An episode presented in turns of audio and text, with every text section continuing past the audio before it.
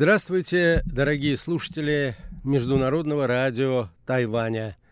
В эфире еженедельная передача из рубрики «Азия в современном мире». У микрофона ведущий передачи Андрей Солодов. В случае с Северной Кореей мы имеем дело с интересным и нетипичным примером войн исторической памяти. Основными противниками в них выступают не геополитические оппоненты, а те силы, кого даже сейчас условно можно считать союзниками Северной Кореи. Это Россия и Китай. А уж во время описываемых событий они были не просто союзниками, а спасителями. Так начинается статья известного специалиста по Корее Андрея Ланькова, опубликованная на сайте Московского фонда Карнеги. Сегодня, дорогие друзья, я хотел бы познакомить вас с основным содержанием этой публикации. А нашу передачу я решил назвать так «Северная Корея. Идеология и история».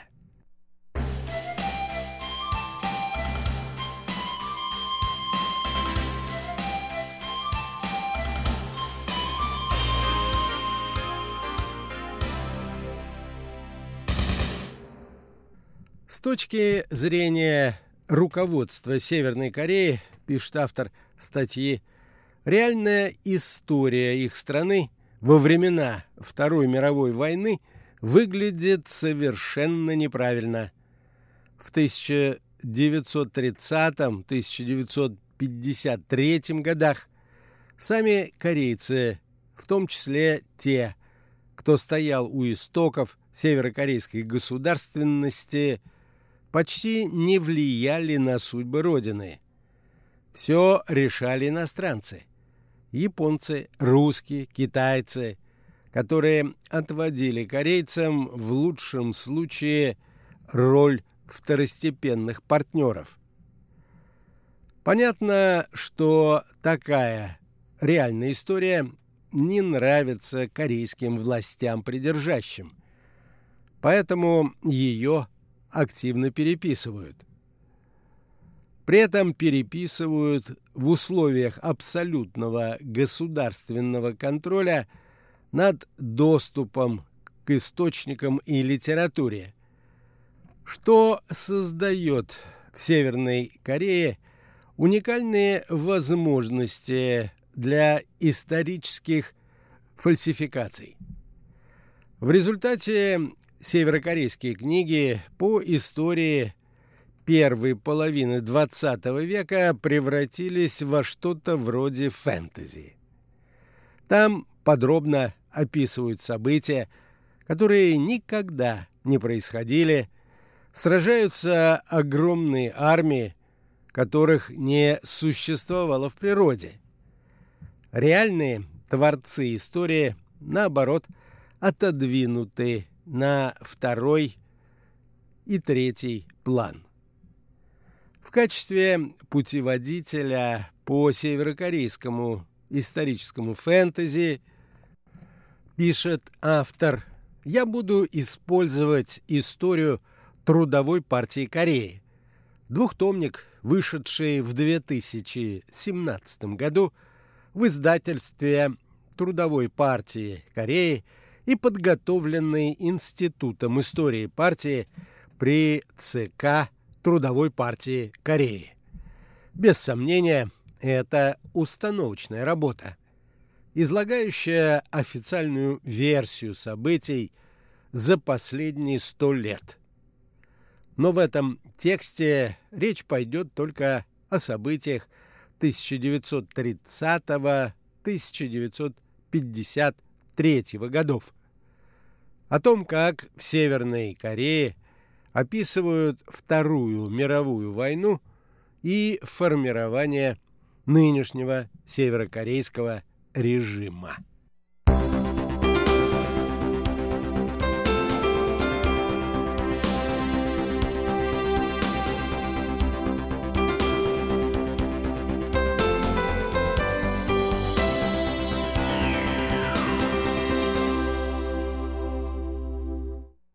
Начнем с того, пишет автор публикации, что тогда произошло в действительности. Благо, документов сохранилось множество. Многолетний лидер Северной Кореи Ким Ир Сен родился в 1912 году в семье зажиточного сельского интеллигента-христианина – и провел детство в китайской Манчжурии. В самом начале 1930-х он вступил в созданный китайской компартией партизанский отряд и стал членом КПК. Как человек храбрый и образованный, он сделал карьеру в китайских коммунистических формированиях и к концу 1930-х был заметным партизанским командиром в Маньчжурии.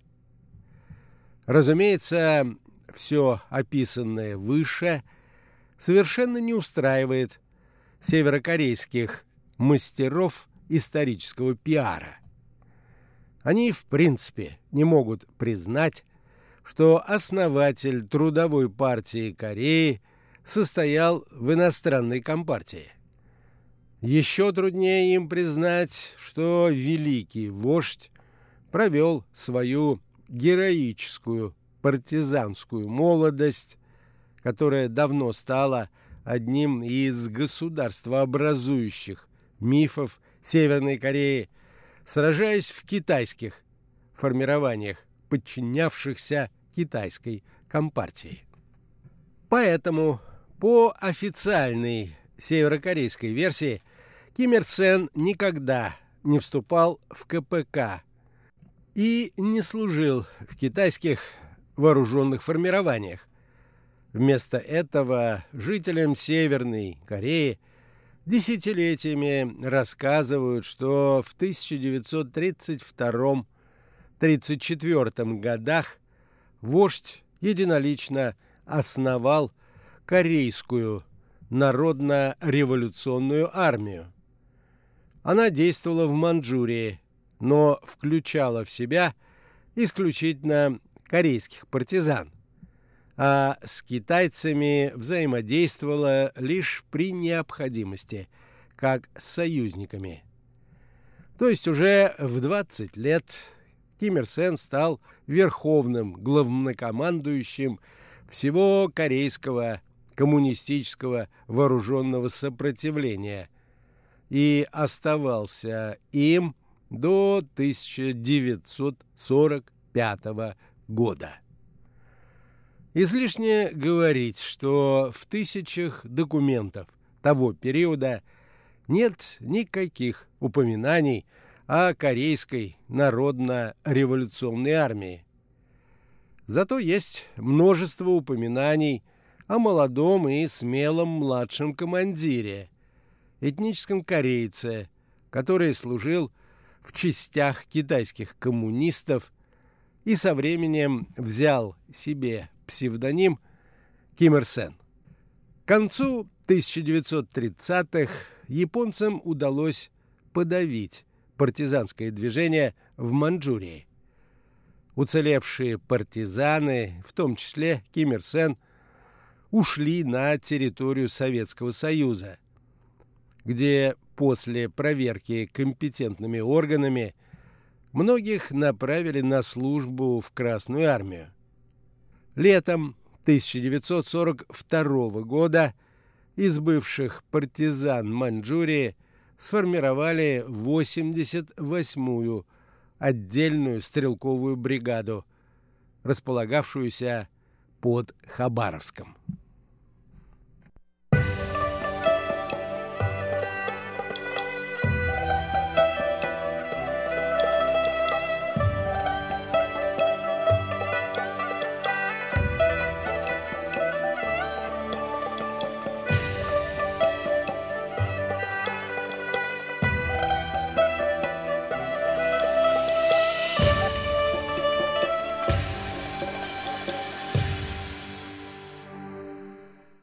В этой бригаде Ким Ир Сен, получивший в Красной армии звание капитана, стал командиром батальона, пишет автор.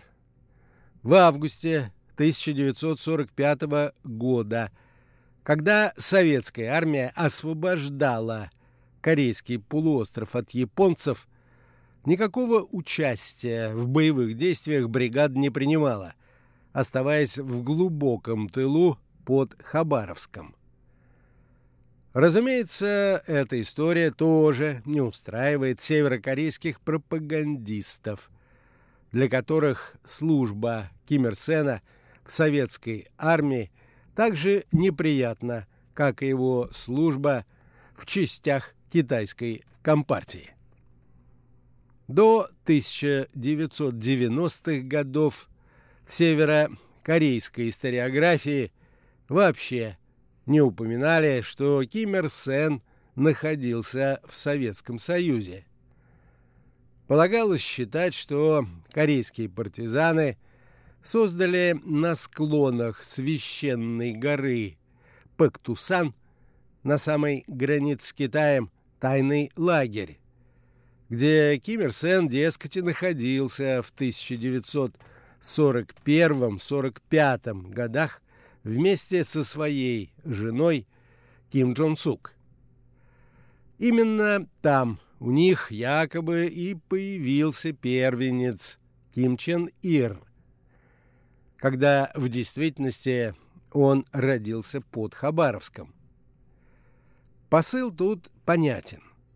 Нежелательно признавать, что второй правитель северокорейского государства родился в России – на иностранной земле.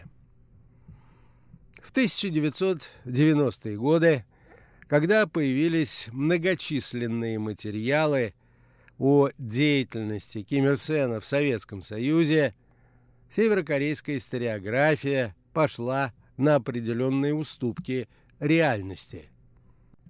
История Трудовой партии Кореи признает, что Ким Ир Сен – провел военные годы в СССР.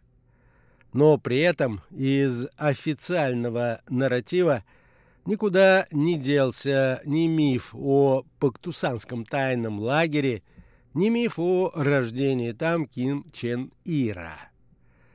Теперь полагается считать, что Ким Ир Сен и его семья проводили в этом тайном лагере только часть времени – так сказать, жили на два дома.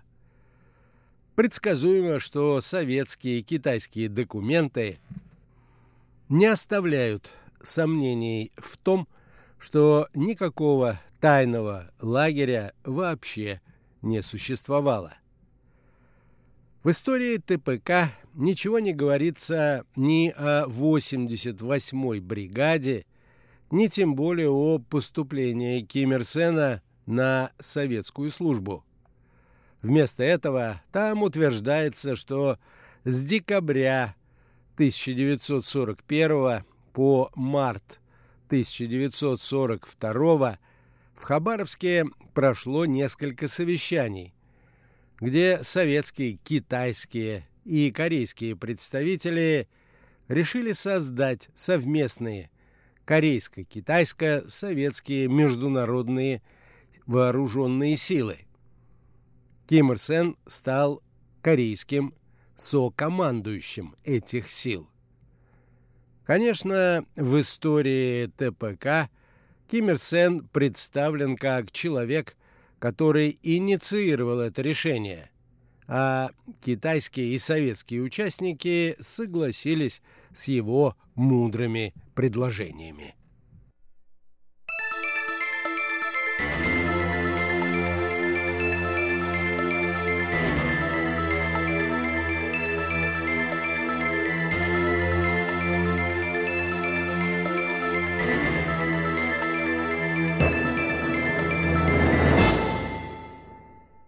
Утверждается также, что на этих совещаниях некоторые участники настаивали на том, что партизаны должны были просто стать военнослужащими Красной Армии. Однако Ким Ир Сен, как утверждает история Трудовой партии Кореи, выступил против идеи беспринципного слияния с советской армией, что привело бы к ситуации, когда одна сторона не признает независимость другой и смотрит на нее свысока. Учитывая, что беспринципное слияние с советской армией – это как раз то, что и произошло в действительности, по приведенной фразе легко понять, с какими чувствами Ким Ир Сен впоследствии вспоминал годы, которые он провел на советской службе. История ТПК специально подчеркивает, что в рамках международных объединенных вооруженных сил корейские революционеры укрепляли сотрудничество и солидарность с Советским Союзом и китайскими коммунистами, оберегая в то же время самостоятельность своих действий. Прочтя эту фразу, пишет автор, я безуспешно пытался представить, каким образом мог оберегать свою самостоятельность от командования комбат советской армии Ким Ир Сен. Впрочем, по официальной версии из истории Трудовой партии Кореи, Ким Ир Сен находился в Советском Союзе не в качестве скромного командира неполного батальона в тыловой части, а в качестве одного из трех равноправных командующих объединенными советско-китайско-корейскими вооруженными силами в регионе.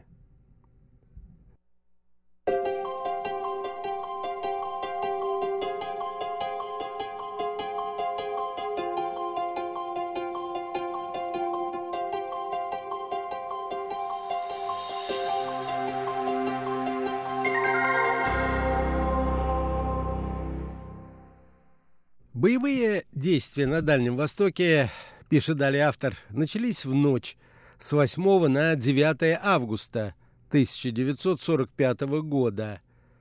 Части 25-й армии Первого Дальневосточного фронта, командующий генерал-полковник Чистяков, пересекли границу и начали стремительное наступление на юг части советского Тихоокеанского флота высадили десанты в нескольких городах на побережье Японского моря. 15 августа Япония объявила о капитуляции, но боевые действия в отдельных районах продолжались до 20 августа. В боях за освобождение Кореи погибло около полутора тысяч советских солдат и офицеров. Однако ни батальон Ким Ир Сена, ни иные национальные корейские части не принимали в этом никакого участия. Сам Ким Ир Сен и еще несколько солдат и офицеров 88-й бригады прибыли в Корею только в конце сентября 1945 года. На этом, дорогие друзья, позвольте мне завершить нашу очередную передачу. Сегодня речь шла о фальсификациях истории XX века в Северной Корее. Всего вам доброго, дорогие друзья, и до новых встреч!